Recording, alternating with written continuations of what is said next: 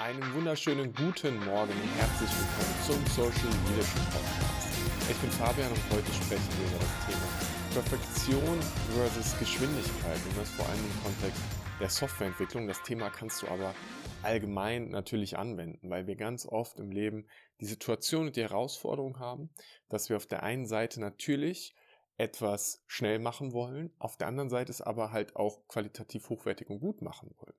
Und wenn du Software entwickelst, dann ist immer die Frage, wo ist denn auch eine Funktionalitäts ein Funktionalitätszusammenschluss, der so gut ist, dass du dem Kunden das geben kannst. Und ich mache es mal am Kontext Neubau von Software. Wenn du ein bestehendes Produkt hast und du entscheidest, dass du es modernisieren musst, weil das Produkt vielleicht 20, 30 Jahre alt ist, nicht mehr gut wartbar ist, ähm, nicht mehr State of the Art, was Technologien angeht, und du hast die Entscheidung getroffen, ich baue das jetzt neu, dann stellt sich die Frage, was ist der erste Prototyp? Also was ist das erste funktionelle Paket, das du ausliefern kannst? Und wie schnell kriegst du das hin, das zu liefern? Reden wir von einem halben Jahr, einem Jahr, fünf Jahre? Und wann schaltest du auch die alte Software wieder ab? Im Kontext Qualität versus Entwicklung, glaube ich, ist erstmal eine ganz spannende Frage, was bedeutet für mich Qualität und was bedeutet logischerweise auch Geschwindigkeit? Wenn ich heute Software bauen würde, und ich habe in solchen Teams gearbeitet, dann würde ich eine Struktur aufbauen, die es mir ermöglicht, jede, jederzeit einfach in die produktive Software einspielen zu können, Software einspielen zu können, ohne dass was kaputt geht. Das bedeutet aber, ich habe einen Zielkonflikt. Und zwar haben wir immer die Softwareentwicklung und die hat als Ziel Veränderung und wir haben den Softwarebetrieb und der hat als Ziel Stabilität. Dieser Konflikt sorgt regelmäßig dafür, dass äh, Software in der Geschwindigkeit und der Qualität nicht so geliefert wird, wie es sein könnte.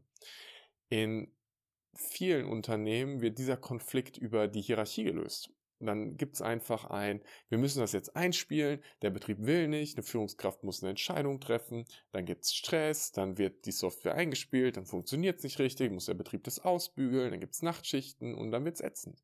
Oder du hast diese Sachen, dass du sagst, nein, wir müssen eine neue Software einspielen oder unser System mal warten. Wir müssen es halt eine Stunde offline nehmen für den Kunden. Und wenn du jetzt an die großen Unternehmen dir denkst, ist Amazon jemals offline? Ist Google offline? Ist Facebook offline? Spotify, Netflix? Natürlich nicht. Die funktionieren immer. Warum? Weil die eine technologische Infrastruktur geschaffen haben, die es ermöglicht, kontinuierlich einen Fluss an neuer Funktionalität in die Software reinzubringen. Und das wäre der allererste Step, den ich mir anschauen würde, wenn ich jetzt ein Softwareprojekt starte, um zu überlegen, okay, wie kriege ich es denn hin, dass ich diesen smarten Fluss von der Idee bis zum Betrieb hinkriege.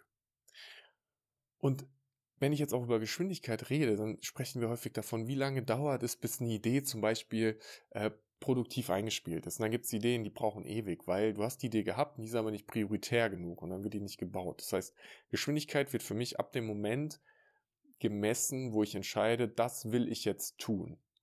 Und jetzt ist die Frage, was ist die maximale Geschwindigkeit? Wenn ich jetzt wirklich sagen würde, ich habe eine geile Idee, ich priorisiere die in die nächste Woche ins Entwicklungsteam rein. Wie lange dauert es, wenn die Idee in einem guten äh, State ist, bis sie dann zur Marktreife kommt. Natürlich, wenn die Idee riesengroß ist, dann dauert es länger, als wenn die Idee klein ist. Aber mal grundsätzlich bin ich überhaupt in der Lage, in zwei Wochen neue Software zu liefern. Es muss auch nicht jeder in der Lage sein, Software jeden Tag in die produktive Umgebung einspielen zu können.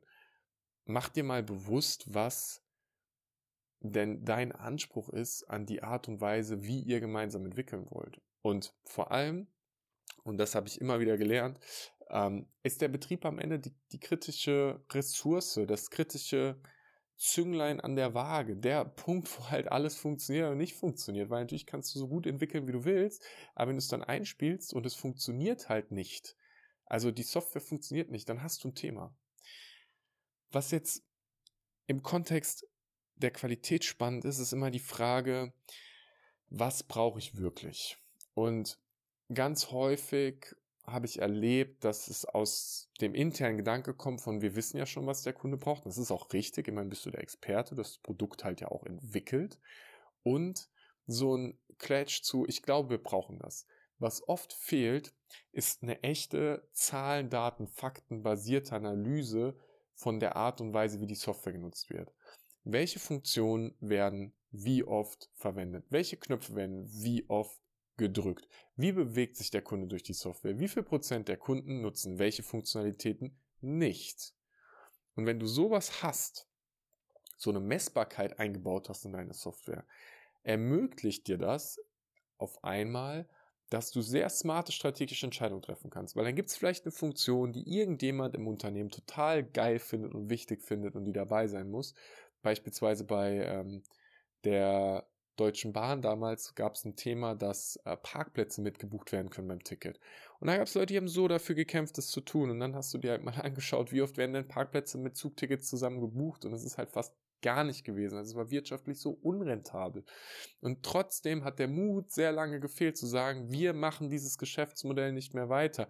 Die zehn Kunden, die das nutzen, ja okay, die können es halt nicht mehr nutzen. Wir sind mutig genug, Kunden zu verprellen oder zu verlieren um dafür für das Gesamtkonstrukt das Richtige und Sinnvolle zu machen.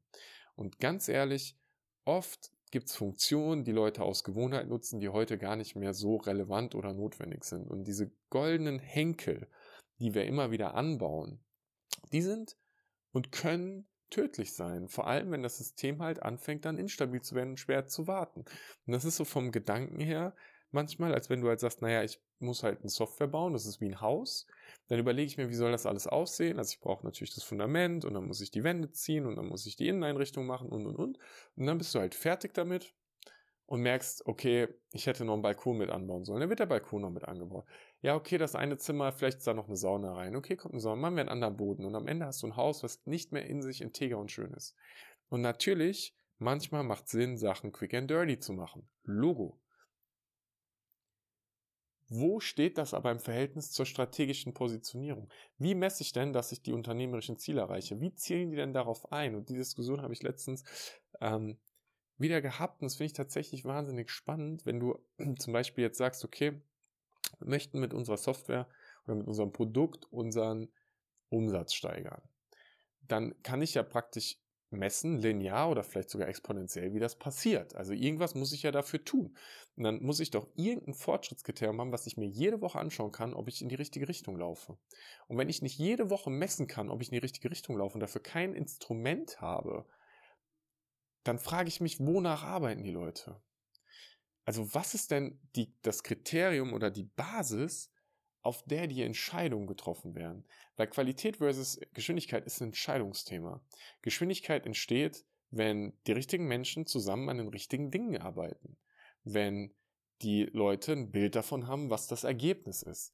Wenn mit Energie auf dieses Ergebnis hingezogen wird. Und wenn jedem klar ist, um dieses Ergebnis zu erreichen, brauchen wir eine bestimmte Qualität weil es auch ein langfristiges Ziel ist, weil wir wissen, in fünf Jahren wollen wir, dass die Software auch noch wartbar ist. In fünf Jahren wollen wir, dass wenn ein neuer Entwicklungskollege ins Team kommt, dass der innerhalb von zwei Wochen anfangen kann zu entwickeln oder innerhalb von einer Woche oder so. Und dass der nicht erstmal sechs Monate Einarbeitungszeit eins zu eins braucht, weil nur eine Person noch weiß, wie diese Funktion, wie diese Software überhaupt funktioniert. Und diese großen Zahlen dir mal bewusst zu machen, mal wirklich strategisch dich hinzusetzen und es aufzuschreiben, das ist eine harte Aufgabe. Und ehrlicherweise ist es auch eine schnelle Aufgabe. Was du in vier Stunden alles an strategischem Wachstum entwickeln kannst oder an Zahlen hinschreiben kannst, ist gigantisch. Weil manchmal hilft es schon, es einfach mal aufzuschreiben und dann wirken zu lassen und dann halt sich feste Slots zu nehmen und daran weiterzuarbeiten und zu überlegen, wie kriegen wir das denn halt hin und was sind die Ziele, die wir damit auch irgendwie langfristig erreichen wollen, die halt den Leuten Bock machen. Weil, guck mal, wenn ich jetzt sage, ich kann täglich in die Software einspielen, ne, und du hast jetzt irgendwie eine Software, auf der viele Kunden drauf sind, die vielleicht im Abo-Modell läuft oder so, dann möchtest du deinem Kunden ja einen geilen Service bieten und du willst, dass der Kunde ja auch bei dir bleibt. Und dann ist es doch nur geil, den Kunden anzurufen und sagen, hey, pass auf, wir haben eine neue Funktionalität für dich freigeschaltet. Oder zu sagen, hey, wir haben gesehen, du verwendest die Software so und so, ähm, wollen wir da mal drüber sprechen? Wir haben Optimierungspotenzial, weil wir können messen, wie deine Leute damit agieren. Jetzt kannst du natürlich sagen, okay, messen, wie Leute agieren, das ist ja Kontrolle, bla bla bla. Ja, natürlich musst du nicht machen, aber du hast Potenzial. Und wenn du in einem menschenfreundlichen Umfeld arbeitest, dann ist das auch eine Sache, die gemeinsam einfach ähm, ja hilft, nenne ich es jetzt halt mal, um coole Ergebnisse zu erreichen. Deswegen und das finde ich auch wieder so oft, ne, die Diskussion Geschwindigkeit, gerade wenn wir in Agilität reingehen, wir wollen schneller werden, das ist eine legitime Diskussion. Weil ja auch einer der Gründe, warum ich überhaupt agile Methoden verwende, genau dieser Geschwindigkeitsaspekt ja ist vermeintlich. Der wirkliche Aspekt für mich ist die coole Qualität beim Erreichen der relevanten Ziele. Und da ist der Knackpunkt. Dieses relevante Ziele-Ding. Und ich finde es immer wieder faszinierend. Geh in ein Unternehmen rein, frag fünf beliebige Menschen und sag einfach, was sind, was ist die unternehmerische Strategie für die nächsten drei Jahre? Was sind die Jahresziele dieses Unternehmens? Und schau mal, was du für Antworten bekommst. Ob die Leute es einfach wissen, ob die sagen können, hey, unser Ziel, wir machen in zehn Jahren ein fettes, geiles Event für Zukunftsfähigkeit in einem Schloss mit 250 Leuten und wir wissen noch nicht genau, welche das sind und wie wir das hinkriegen, weil das wird geil werden. Und du sagst so, okay, cool, hört sich interessant an. Was tut ihr dafür gerade? Naja, wir bauen halt die Kontakte auf dafür oder wir sind gerade dabei, mit neuen Kunden zusammenarbeiten, zu arbeiten. Wir, weiß ich nicht, machen halt was, um in die Richtung zu gehen. Du merkst, das ist eine Sache, die mich gerade umtreibt. Ähm, und, oder du gehst halt, oder jemand kommt und sagt, naja, ich, ich glaube, wir wollen Umsatz steigern. So, aber was heißt das denn? Also wenn ich eine Million mehr Umsatz machen muss, ich habe es jetzt mit einem Kunden auch gehabt, wo du halt praktisch siehst, der hat eine Menge an Umsatz, der hat eine Menge an Angeboten, die er rausschickt, der hat eine Menge an Bestandskunden, mit denen er halt äh, bestehende Angebote verlängert oder macht, dann kannst du sagen, das ist der durchschnittliche Kundenwert. Wenn ich den Umsatz steigen will, muss ich die Menge an Angebote machen. Wie viele Leute, wie viele Angebote kann jemand versenden? Wie lange dauert es, ein Angebot zu versenden? Wie schaffe ich es, dass ich die Angebotsquote erhöhe? Wie ist die Hitrate dabei, also die Abschlussquote? Wie schaffe ich es, dass ich die verbessere? Und du musst, ähm, du musst natürlich gar nichts, aber vom Ergebnis her zu denken, hilft halt zu überlegen, was ist der Zielzustand, wie soll sich dieses Arbeiten anfühlen. Und ohne Schmarrn, die Menschen machen es nicht. Sie setzen sich nicht hin und überlegen, wie ist der Zielzustand. Es ist auch herausfordernd. Ich sag's dir, ich habe es in der Auszeit in Forteventura gemacht, mich hingesetzt und aufgeschrieben, wie stelle ich mir das vor und da Ziele von abgeleitet und überlegt, wie ich, dass ich das erreicht habe und was sind die Fortschrittskriterien auf einer wöchentlichen Basis, um da halt hinzukommen. Und es ist ein schwieriger Prozess, weil es so viel einfacher ist, zu sagen, ja gut, ich mache jetzt erstmal was. Ich setze erstmal um erstmal ein Wie, erstmal einen Weg gehen. Na, vielleicht brauche ich nochmal Scrum. Vielleicht mache ich nochmal den nächsten Schritt und dann überlege ich mir, wo ich eigentlich hin will. Weil eigentlich weiß ich, wo ich hin will. Eigentlich will ich wachsen. Ja, da passiert halt gar nichts. Ne? Das ist halt so ein unstrukturierter Prozess. Ne? Wenn du, wenn du mit dem Navi losfährst, dann sagst du doch auch, wo ist mein Zielpunkt. Und dann sagt das Navi dir, wie lange du dahin brauchst und wie der Weg ungefähr ist. Und auf, auf, auf der Route, wenn Stau kommt, ändert das Navi halt die Richtung. Was aber immer klar ist, ist das Ziel, das du erreichen willst und wie du misst, dass du da bist. Das ist so simpel. Und wenn du auf dem Weg entscheidest, ich will dieses Ziel nicht mehr und ich verändere das, okay, do it. Aber leg dir ein Ziel fest. Und damit belasse ich diese Folge auch. Aber es hat Spaß gemacht. Das hat Spaß gemacht gerade. Ich wünsche dir, egal wo du bist, gerade einen mega geilen Tag. Genieße es, abonniere gerne diesen Kanal, den Podcast, gib mir Feedback und wir hören uns zur nächsten Folge wieder. Bis dann.